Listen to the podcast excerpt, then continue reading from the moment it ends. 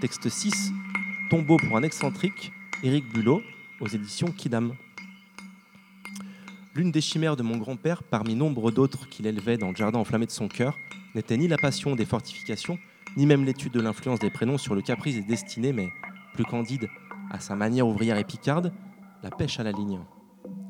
Il est sûr et certain, cadet, que la nature entière était au commencement au EAU. Sous l'arche d'un vieux pont gaulois, nous pêchions l'écrevisse dans une petite rivière de Tirache, vermoulue sous son tunnel de mûrier. Nous flanquions à la rivière nos balances lestées de quartier de viande rouge. Les crustacés aiment la bidoche, arrosée d'essence de térébenthine. Quelques bouteilles de vin blanc placées dans l'eau fraîche distillaient l'impatience naturelle de mon grand-père.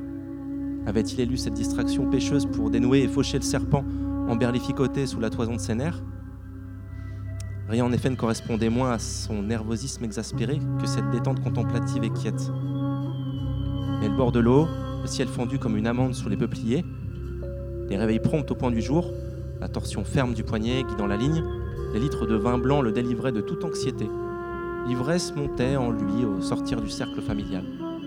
Sans excès, nous observions la tension parfaite de nos lignes que le grignotement goulu du crustacé entamait parfois de courtes saccades.